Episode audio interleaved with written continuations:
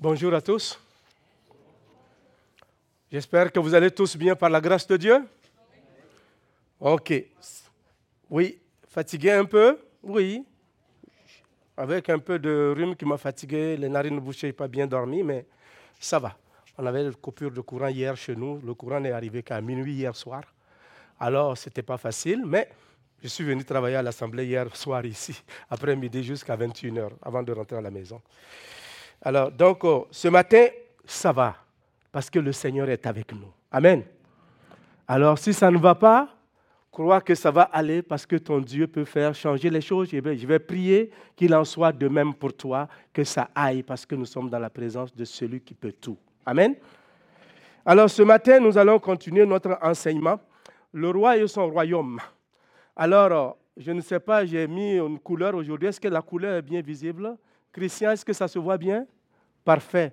Alors, donc, euh, nous continuons cet enseignement-là. On va rentrer dans la conclusion de ce que nous avons commencé depuis un certain temps, c'est-à-dire que depuis le 12 décembre 2021, et on avait commencé à enseigner sur Matthieu, mais on était rendu sur le chapitre 5 les béatitudes. Du chapitre 5 au chapitre 7, on est rendu aujourd'hui vers la fin du chapitre 7, qui va conclure les béatitudes et, ou appeler le sermon sur la montagne. Et c'est l'endroit où Jésus enseigne ses disciples et avec la foule qui était réunie à ses pieds. Alors, donc, euh, et après avoir réellement parlé de beaucoup de choses à ses disciples, et on va voir quand même un peu le contexte pour que vous puissiez comprendre. Parce qu'on a étudié ça, mais vu qu'on va vers la fin, c'est nécessaire qu'on puisse revenir un peu en arrière pour que vous puissiez comprendre certaines choses. Ne serait-ce que le contexte seulement, ça nous aiderait. Alors, le contexte, c'est ceci, les béatitudes, sermon sur la montagne. Alors, Jésus, l'Écriture nous dit, dans Matthieu chapitre 5, versets 1 à 2, et nous dit, à la vue de, cette, de ces foules, Jésus monta sur la montagne. Il s'assit et ses disciples s'approchèrent de lui. Puis il prit la parole et les enseigna. Il dit. Alors il les enseigne et il dit. Alors quand on voit cela, ça c'est à partir de ce moment-là, on parle du sermon sur la montagne. C'est dans cette circonstance-là, la foule était réunie là. Beaucoup de monde était là. Alors Jésus prend un recul, il monte sur la montagne. Ses disciples viennent s'asseoir autour de lui. Il ouvre la bouche, il commence à leur parler. Il leur parle de quoi? Il les enseigne sur quoi? Alors, il commence à les enseigner et vous allez comprendre la fameuse phrase qu'on connaît tous, heureux. On va regarder ça tout à l'heure. Alors, il a commencé à enseigner les heureux qu'on va voir. Mais et au travers de ces mots heureux, qu'il parlait, alors heureux les bonheur, heureux les malheureux, heureux ceux qui sont pauvres en esprit, parce que le royaume des cieux est à eux, heureux ceux qui ont fait une soif de la justice. Alors, donc, il a commencé à enseigner, à parler de cela. Et au travers de cet enseignement-là, il va parler en même temps à ses disciples en disant, si votre justice ne dépasse pas celle des scribes et des pharisiens, vous ne pouvez rentrer dans le royaume des cieux vous ne pouvez rentrer dans le royaume des cieux. Et Jésus est en train de parler d'un nouveau royaume qui est différent de ce que Israël connaissait avant dans l'Ancien Testament. Il apporte un nouveau royaume, une nouvelle économie qu'il va parler, l'économie de l'alliance, de la nouvelle alliance. Alors, au travers de cela, alors, il va parler de heureux, heureux, heureux, heureux. Et qu'est-ce qu'il va dire? C'est dans ce contexte-là que Jésus, après avoir parlé, non seulement de heureux comme on a dit, il va parler du bonheur du croyant dans le royaume des cieux. Il va parler réellement et sincèrement des principes qui régissent ce nouveau royaume-là. Ces principes et en réalité aussi et la justice que les croyants doivent avoir et qui règne dans ce royaume-là. Il va également parler du devoir du chrétien concernant sa religion, sa pratique. Quand on parlait de l'aumône, quand on parlait de la prière, quand on parlait réellement de comment jeûner, on a vu tout cela. Il, il est rentré dans ce sujet, il a parlé. Et non seulement il va parler de ça, il va parler aussi de notre relation avec autrui. les disciples, les relations les uns avec les autres, dans la relation avec notre voisinage. Et Jésus parle de tout ça. Et qu'est-ce qu'il dit d'autre encore? Il va nous parler de notre relation avec le bien matériel, avec l'argent, les richesses de ce monde. Il nous touche tout cet aspect-là pour nous aider. Et il va jusqu'à nous dire la règle d'or.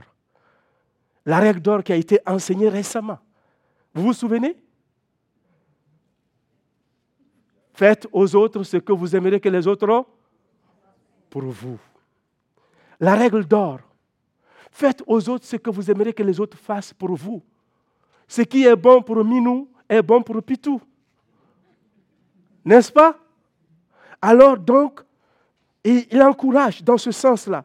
Et quand il va finir par s'asseoir, il va parler réellement des faux prophètes. Il va parler des, des deux chemins, la porte étroite, le chemin resserré ou la porte spacieuse. Il va parler réellement de ces faux prophètes et il va finir par leur dire comment il faut rentrer dans le royaume au travers de cela. Au travers de ces points-là, quand il va parler des faux chemins, le chemin espacieux, le chemin serré, la porte étroite, porter du bon fruit et le mauvais fruit. Et ça, c'était l'évangélisation que Jésus faisait. Comment les gens peuvent rentrer au ciel? Et il leur montre le chemin et la voie qu'il faut prendre pour aller au ciel. Il ne pouvait pas avoir un meilleur évangéliste que lui. C'est lui qui a formé tous les autres évangélistes dans le monde, en passant. C'était meilleur que Billy Graham, que Rénal Banquet, que tous les grands évangélistes qu'on a connus dans le monde. Ce qui est intéressant, Jésus va finir, venir conclure tout cet enseignement-là avec une métaphore, avec un parabole puissant.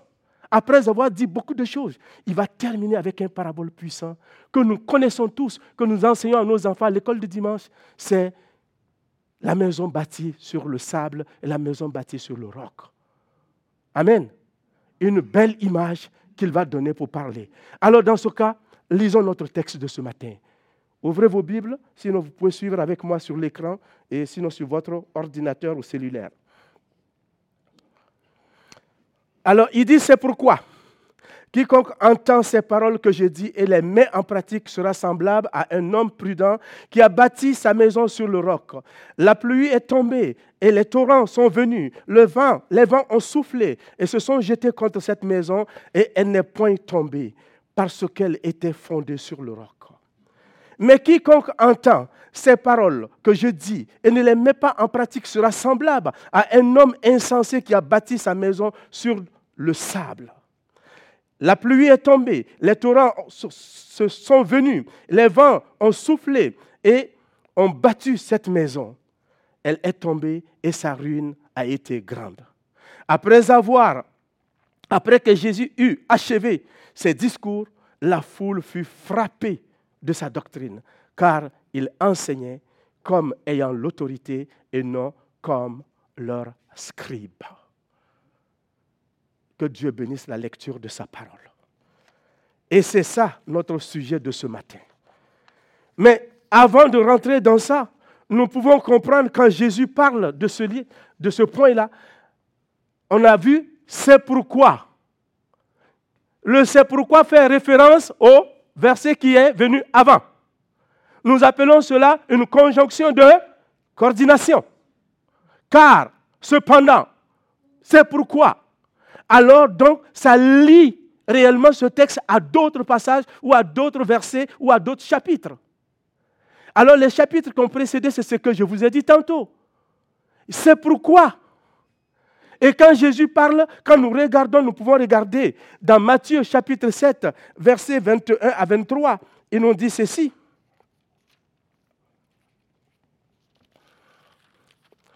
Ceux qui me disent Seigneur, Seigneur n'entreront pas tous dans le royaume des cieux, mais seulement celui-là qui fait la volonté de mon Père qui est dans les cieux. Plusieurs me diront ce jour, en ce jour-là, Seigneur, n'avons-nous pas prophétisé en ton nom? N'avons-nous pas chassé des démons en ton nom? N'avons-nous pas fait beaucoup de miracles en ton nom? Alors je leur dirai ouvertement, je ne vous ai jamais connu. Retirez-vous de moi, vous qui commettiez l'iniquité. Vous qui commettez l'iniquité, retirez-vous de moi. Et là, il ajoute, c'est pourquoi? C'est pourquoi?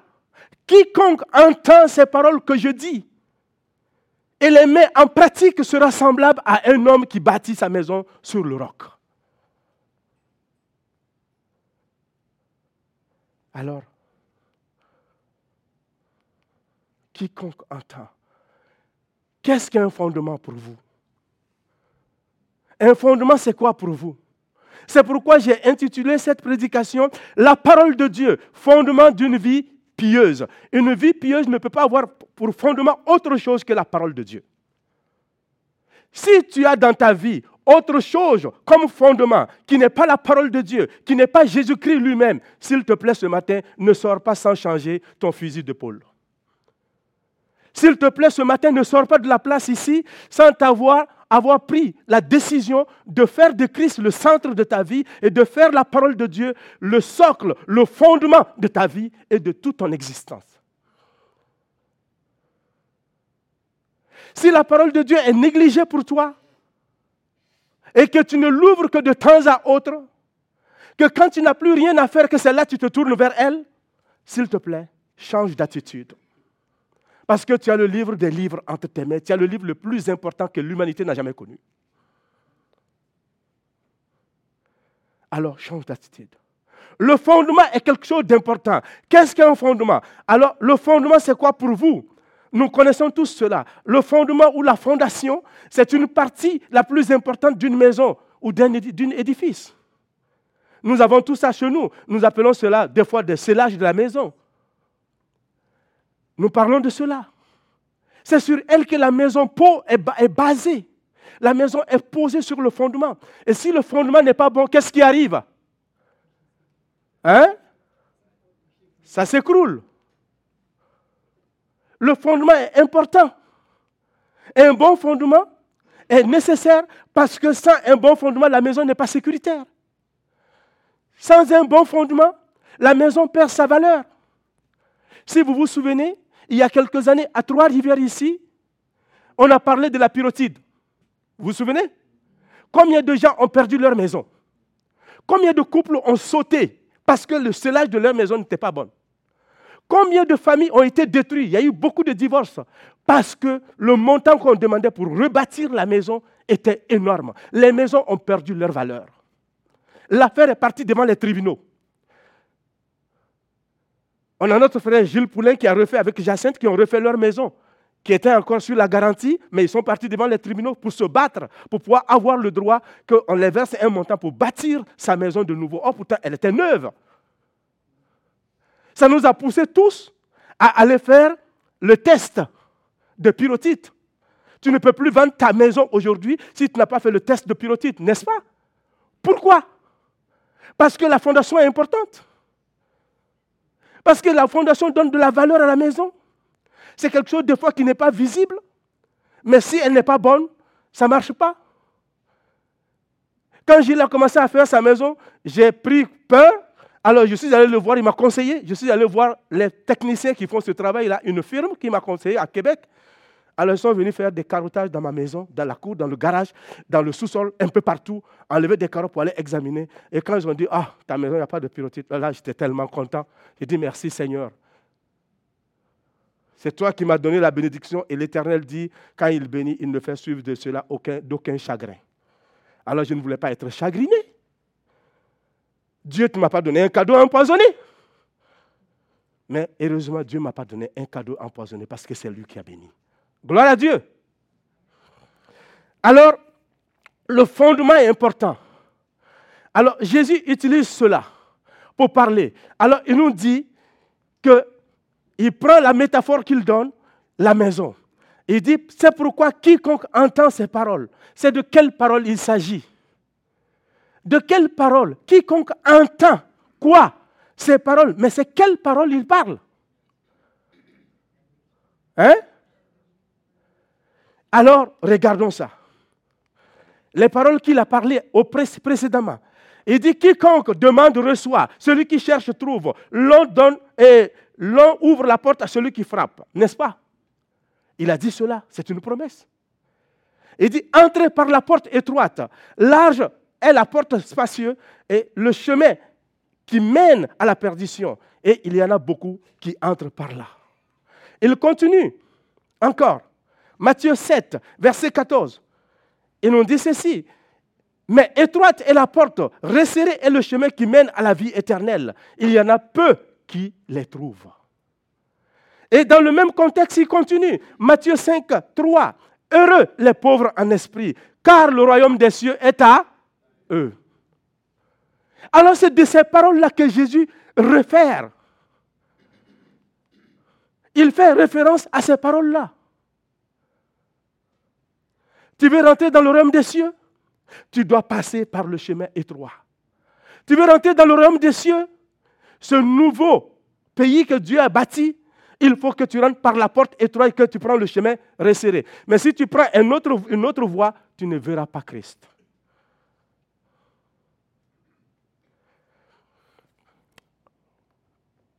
On continue. Alors, quiconque entend ces paroles que je dis, ne suffit pas d'entendre. Tu as entendu. Ça voudrait dire quiconque écoute aussi. Entendre, c'est écouter aussi. Entendre, c'est travailler avec. Beaucoup de gens ce matin entendent la parole de Dieu. Beaucoup de gens ont entendu des prédications ce matin. Et depuis des années, ils entendent prédication après prédication. Mais qu'est-ce que cela change dans ta vie, dans ma vie, dans notre vie comme Église? Alors si j'ai entendu la parole de Dieu, oui, on a entendu des prédications sur la sanctification, des prédications pour se repentir, des prédications comment mener une vie de sainteté, des prédications comment gêner, des prédications comment prier, des prédications comment prendre soin même de notre famille. Mais si tu ne les mets pas en application, est-ce que tu bénéficies? Non. Quand je m'en vais voir mon médecin, il me prescrit des médicaments. Je passe à la pharmacie, je les achète pour pouvoir avoir des résultats. Si je n'utilise pas, il n'y a pas de résultats. C'est ça. Alors Jésus dit ici, si tu as entendu la parole, il faut la mettre en pratique. Ne te contente pas de lire seulement. Si tu ne la mets pas en pratique, tu ne bénéficies pas. Il dit, quiconque entend ces paroles et la met en pratique, alors est semblable à un homme qui bâtit une maison sur le roc. La mise en pratique. La mise en pratique de la parole de Dieu est importante. Quand ma femme prépare un bon repas, je viens, je dis, hum, ça sent bon. Oh, c'est beau. Eh, que vraiment les ingrédients sont... Eh, qu'est-ce que tu as mis? Elle me détaille tout. Si je ne mange pas, est-ce que je vais bénéficier de ça? Si je ne mange pas, est-ce que je vais avoir la forme que j'ai? Elle m'a pris quand j'étais en V. Maintenant, elle m'a fait sortir des ballons partout. Alors, donc, il y a des Michelin, jeunes de confort. Merci, Anne. Je t'aime pareil. Alors, vous voyez, donc, il faut aimer la parole de Dieu, se nourrir de la parole de Dieu et prendre bien soin de la parole de Dieu. C'est en mettant en pratique que nous pouvons devenir quelqu'un. La mise en pratique de la parole de Dieu forme le croyant. La mise en pratique de la parole de Dieu amène le croyant à faire confiance à la parole de Dieu. Parce que quand je la mets en pratique, alors je vois si ça marche ou ça ne marche pas. Alors pour mettre la parole de Dieu en pratique, ça me prend la foi. Pas la foi, n'importe comment là. Pas la folie, mais la vraie foi. La foi qui sauve, mais la foi aussi qui pose des œuvres. Parce que l'apôtre Paul nous dit que, hors sans la foi, il est impossible de lui être agréable. Car il faut que celui qui s'approche de Dieu croit que Dieu existe et qu'il est le rémunérateur de ceux qui le cherchent. Et il vient pour nous dire dans Ephésiens 2.8, car c'est par la grâce que vous êtes sauvés, par le moyen de la foi. Cela ne vient pas de vous, c'est le don de Dieu. Ce n'est point par les œuvres afin que personne ne se glorifie.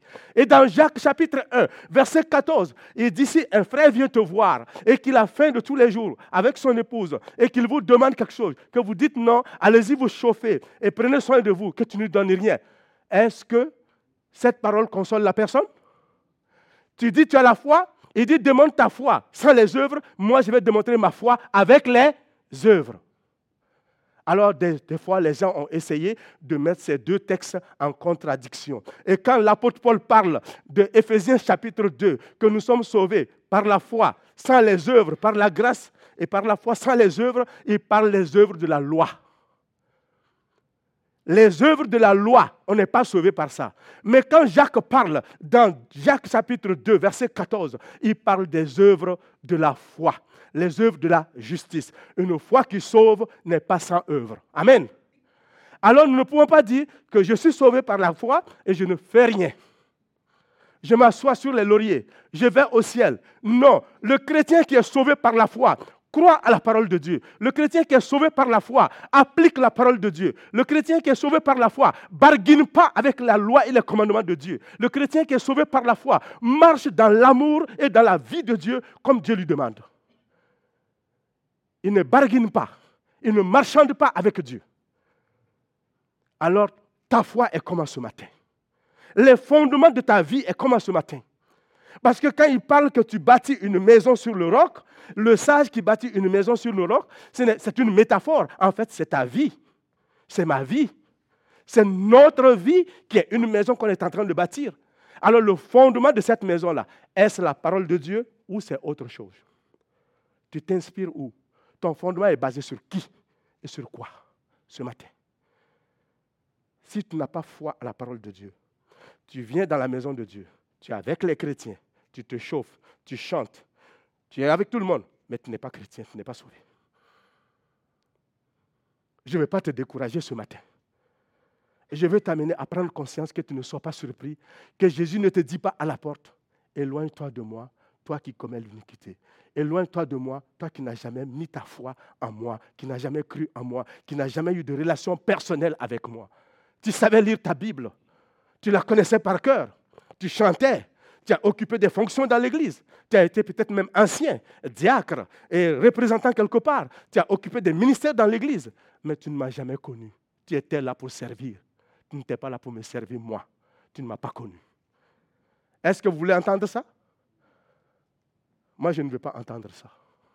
Et c'est pourquoi ce matin, on vous prêche cette parole-là, et je me prêche à moi-même quand je vous parle aussi. S'il y a des choses à changer, je dois changer moi, et vous aussi, vous devez changer. Amen. Alors, il dit que, verset 25, la pluie est venue, les torrents sont tombés. Eh, pardon, la pluie est tombée, les torrents sont venus, les vents ont soufflé et se sont jetés contre cette maison et elle n'est point tombée. Pourquoi? Pourquoi elle n'est pas tombée? Parce que... Ah, tout le monde dort, hein Parce que... Parce qu'elle est fondée sur le roc. Parce que la maison est fondée sur le roc. Elle n'est pas tombée. Pas parce qu'elle était fondée sur son économie financière. Elle n'est pas tombée parce qu'elle était fondée sur le conseil de ses amis. Elle n'est pas tombée parce qu'elle était fondée sur autre chose, sur les relations d'amitié. Elle n'est pas tombée parce qu'elle n'était pas fondée sur son diplôme de l'université. Quoi que ce soit que j'aime l'université et que j'aime les diplômes. Elle n'est pas tombée parce que sa foi n'était pas fondée sur sa carrière et ni sur le ministère qu'il exerce dans l'Église. Mais elle n'est pas tombée parce que sa foi est basée sur la parole vivante de Dieu. Le livre des livres, celle que personne ne peut remplacer. Nos fabricants de voitures, nos fabricants de téléphones, quand nous les achetons, ces téléphones ou ces voitures, ils nous donnent un manuel qui vient avec. Le manuel, c'est pour quoi faire? Ça prend pour comprendre le téléphone ou la voiture, n'est-ce pas? Alors, le manuel qui accompagne les humains sur la terre, c'est quoi? La Bible. C'est Dieu qui a créé le ciel et la terre. C'est Dieu qui vous a créé, il m'a créé. Donc le livre qui nous accompagne ici, là, pour comprendre d'où on vient, où on va et qu'est-ce qui nous attend, c'est la Bible. Ce n'est pas le livre des philosophes. Ce n'est pas les livres scientifiques qu'on lit à l'université ou qu'on lit au cégep, qu'on lit dans nos écoles, que nous avons lu, que d'autres sont en train de lire. Ce n'est pas ça. Ce n'est pas ce livre-là qui te donne l'avenir. C'est ça là qui te dit où tu vas, pourquoi Dieu t'a créé et qu'est-ce qu'il attend de toi et de moi? Et si tu n'es pas fondé sur ça, alors tout ce que tu fais, c'est zéro pointé. Ça n'a aucune valeur. Ici, il est en train de montrer un chrétien des personnes qui ont fondé leur foi sur la parole de Dieu. Et quand des épreuves sont arrivées, quand le malheur est arrivé, quand les calamités sont arrivées, quand la famine est arrivée, quand le chômage est arrivé, quand ces enfants sont tombés malades, et quand le cancer ou des problématiques sont arrivées dans leur vie, alors ils n'ont pas succombé. Pourquoi? Leur foi n'est pas basée sur ce qu'ils sont, mais sur ce que Dieu est, sur la parole de Dieu lui-même. Leur foi n'est pas fondée sur ce qu'ils ont, mais sur ce que Dieu a fait, la transformation que Dieu a fait en leur vie. Amen. Et c'est ça que la parole de Dieu dit. Leur vie là, c'est ça. Si tu es assis dans l'église, attends-toi, il va y avoir des épreuves. Les épreuves sont un moyen de juger. C'est le jugement de Dieu. Il te juge avec ça tous les jours. Les difficultés qui viennent, tu es sondé pour voir mais si tu es fondé sur la parole de Dieu, tu n'as pas à t'inquiéter. Ça peut être difficile, ça peut être compliqué. Ça ne veut pas dire que quand un chrétien est fondé sur la parole de Dieu, qu'il ne tombera pas malade. Notre sœur Marielle est couchée depuis des mois et des années maintenant. On a d'autres frères, Guy Dupont, je ne sais pas s'il est là ce matin, il était malade, il est encore malade. On a notre frère Serge Plante, on a notre sœur euh, Michel Deschênes, et plein, plein. Raymond Côté, Louise la rivière, on a plein de gens qui sont malades, mais on prie pour eux. On les aime. Mais ces difficultés-là ne vont pas ébranler leur foi. Pourquoi? Parce que c'est basé sur la parole de Dieu. Si ta foi n'est pas ici, si ta foi n'est pas basée sur Jésus-Christ et sa parole, je te dis là, ta foi, c'est de la bouillie des chats. Alors change. Change. Et je dois changer et nous devons changer. Arrête de t'amuser. On continue. L'Écriture nous dit ceci. Proverbe 13, 13. Celui qui méprise la parole se perd, mais celui qui craint les préceptes est récompensé. Celui qui craint Dieu celui qui écoute Dieu, celui qui met la parole de Dieu en application, est récompensé. Et l'Écriture nous dit, dans Jean 5, 24, en vérité, en vérité, je vous le dis, celui qui écoute ma parole, encore, celui qui entend ce que je dis, celui qui écoute mes paroles, ma parole, et qui croit, ce ne se contente pas d'écouter, mais il croit, il met sa foi en action dans cette parole-là. Alors, Qu'est-ce qui se passe? Et il croit à celui qui m'a envoyé à la vie éternelle. Il ne vient point en jugement, il est passé de la mort à la vie. Wow Quel merveilleux verset. Et j'ai beaucoup évangélisé avec ce texte. Parle avec un inconverti, voilà ce que Dieu dit. C'est sa parole, ce n'est pas ma parole. Ce n'est pas la parole de mon papa au Burkina Faso. Ce n'est pas la parole de ma femme. Ce n'est pas la parole de mon ami ici, là. Mais le Dieu créateur qui t'a créé là. Voilà la promesse qu'il fait pour toi. Si tu crois en Jésus-Christ, si tu crois en ses paroles, si tu crois à celui qui a envoyé Jésus et que tu mets ta foi en lui, tu seras sauvé. Tu ne passeras pas au jugement. D'autres vont passer au jugement, mais toi, tu ne passeras pas parce que Christ a été jugé à la croix pour toi. Amen. Et c'est pourquoi on a la vie éternelle. Tu ne passeras pas là-bas. Donc, méprisons pas la parole de Dieu. Alors, on vient avec la deuxième partie, qui est réellement l'insensé. L'insensé fait quoi?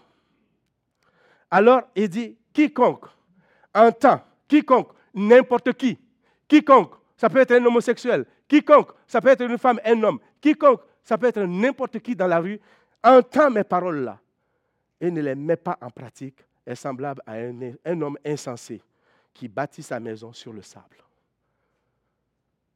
Donc, c'est l'inverse de l'autre qu'on vient d'expliquer. Il est comme un insensé. Il ne met pas la parole de Dieu. Il écoute la parole de Dieu, mais quand ça rentre là, ça sort là. Quand il a fini de chanter, on prêche la parole de Dieu, on se promène dehors. Quand le moment est venu pour prêcher la parole de Dieu, c'est là que la personne trouve qu'il faut partir quelque part. c'est là la personne se rappelle qu'il y a quelque chose sur son cellulaire qu'il faut aller chercher, l'information. N'est-ce pas?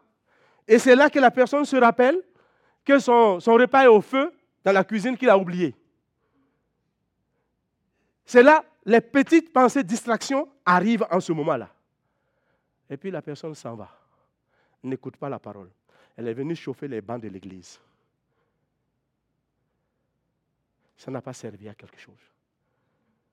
Ici, ce qui est intéressant, c'est que les deux maisons, quand on regarde et nous dit, la pluie est tombée, les torrents sont venus, les vents ont soufflé et ont battu cette maison et elle est tombée et sa ruine a été grande. Pourquoi? Parce qu'elle était bâtie sur le sable. N'est-ce pas?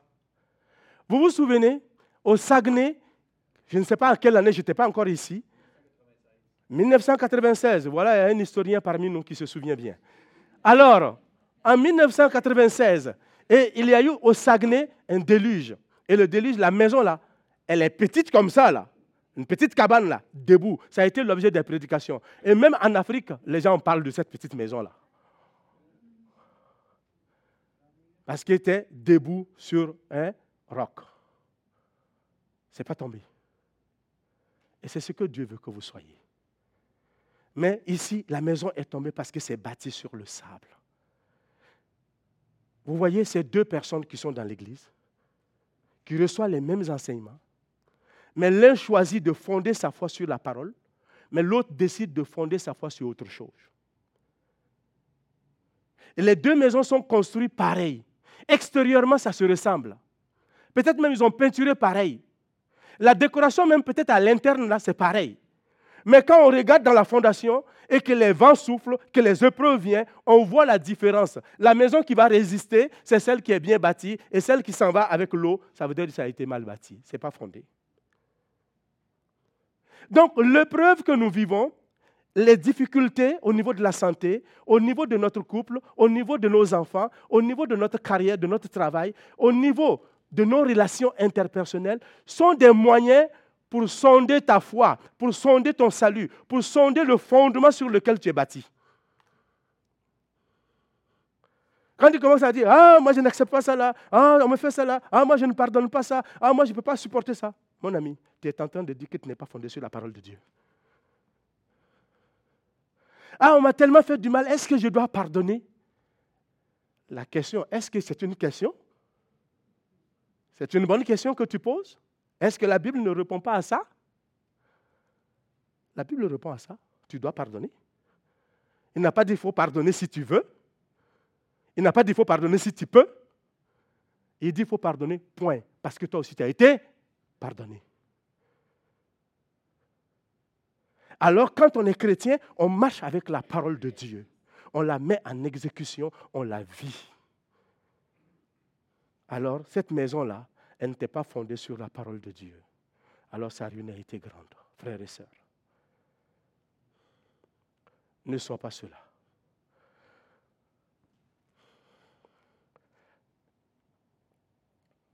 On nous dit l'autorité de Jésus.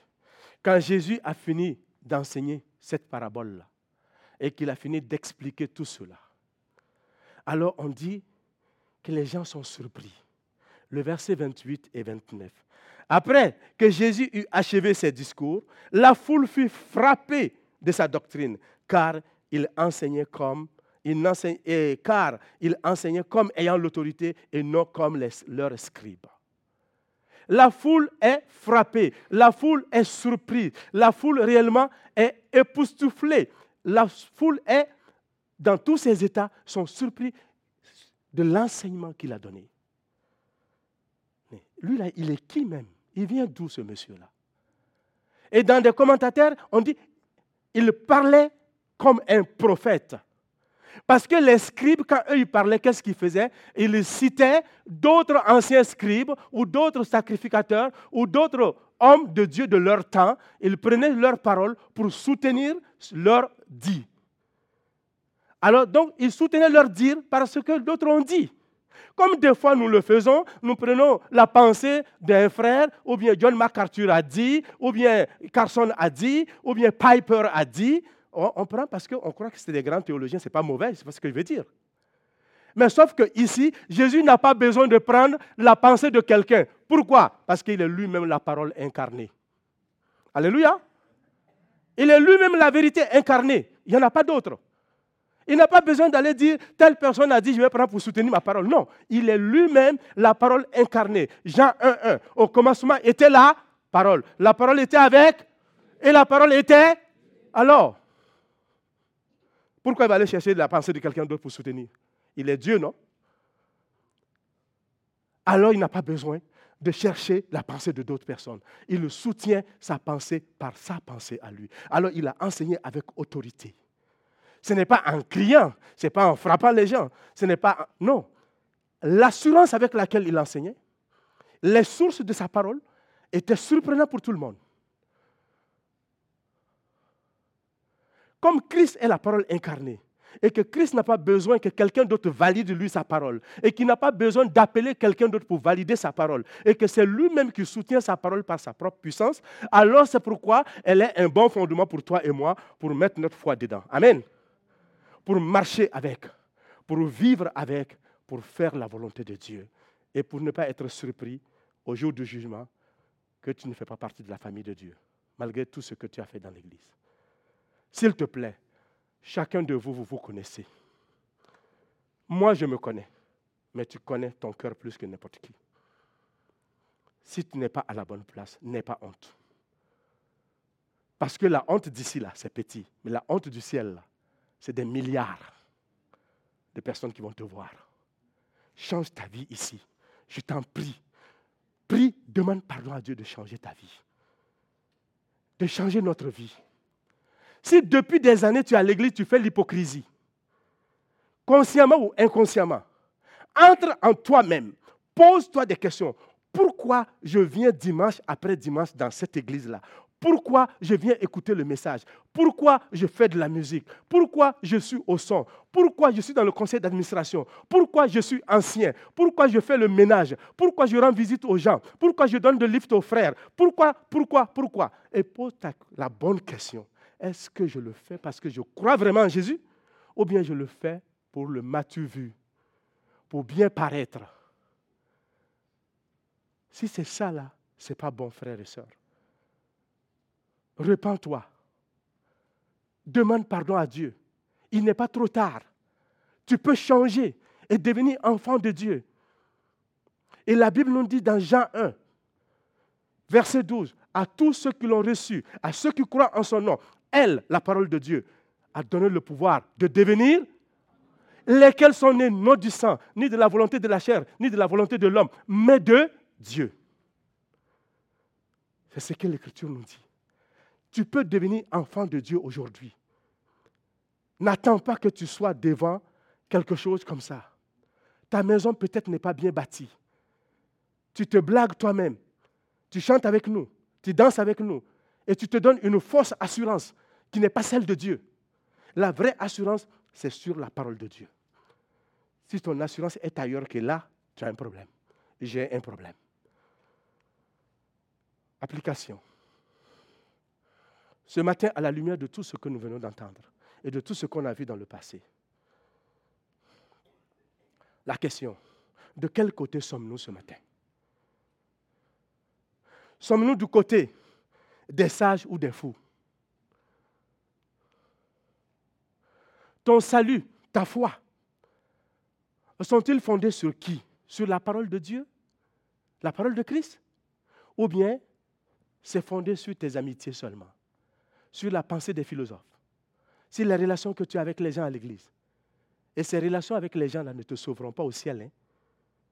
Il n'y a que le sang de Jésus-Christ versé à la croix qui peut te sauver. Et ça, sa réponse se trouve là, en vivant en fonction de cela. Ça ne veut pas dire j'ai accepté Jésus-Christ, je suis chrétien, je vais au ciel, je n'ai plus besoin de vivre, je peux pécher comme je veux. Le chrétien qui est né de nouveau fuit le péché. Sa nouvelle nature fait qu'il ne travaille pas avec le péché. Il s'éloigne du péché. Alors il pêche accidentellement, mais il ne pêche pas par habitude. Il fuit le péché dans toutes ses formes.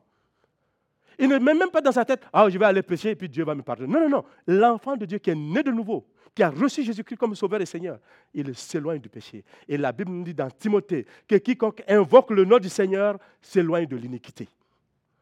Amen. Amen. En conclusion, 1 Corinthiens chapitre 3, verset 10. Selon la grâce de Dieu qui m'a été donnée, j'ai posé le fondement comme un sage architecte et un autre bâti dessus. Mais que chacun prenne garde de la manière dont il bâtit dessus. C'est un avertissement. C'est l'apôtre Paul qui dit ça. Dieu l'a donné la possibilité de poser des fondements. Mais lui n'est pas le fondement. Mais que chacun bâtit avec prudence. Est-ce que tu veux construire avec de l'or ou avec du bois ou du foin? Et à la fin, 1 Corinthiens 3, 11, car personne ne peut poser un autre fondement que celui qui a été posé, savoir Jésus-Christ. Si tu as un autre fondement qui n'est pas Christ, ta foi est vaine. Si tu as un autre fondement qui n'est pas Christ, tu n'es pas chrétien. Si tu as un autre fondement qui n'est pas Jésus-Christ, qui n'est pas la parole de Dieu, tu es tout sauf un enfant de Dieu. Alors, répands-toi et ressaisis-toi. Dieu est prêt à te pardonner. Il est prêt à te recevoir comme son enfant. Et si tu te donnes à lui ce matin, il va avoir de la joie dans le ciel. La Bible nous dit qu'il y a de la joie dans le ciel quand un pécheur se répand. Alléluia. Prions. Seigneur notre Dieu, nous voulons te dire merci pour ce temps que tu nous as donné. Merci de ce que toi, tu es le véritable Dieu. Merci de ce que tu nous as aimés d'un amour véritable. Tu ne nous as rien caché. Tu nous as présenté toute ta pensée. Maintenant, nous savons quoi faire. Aide-nous de pouvoir marcher dans la vérité tous les jours. Moi, le premier. Et avec tous mes frères et sœurs ici, et ceux qui vivent, qui ont des difficultés, qui ont des luttes, Donne-nous de les aider ensemble, qu'on puisse marcher et marcher dans la sainteté et t'accepter, fondé sur la parole de Dieu en attendant que tu viennes. Aide-nous à être de véritables enfants de Dieu et non des bâtards, et non de faux chrétiens. Donne-nous de voir la vraie sécurité en toi, de ne pas se donner ou se convaincre avec une fausse sécurité qui n'est pas la sienne. Seigneur, tu connais nos cœurs. Je te confie ton peuple et moi-même. Veille sur nous et dirige-nous. Au nom de Jésus-Christ, Amen.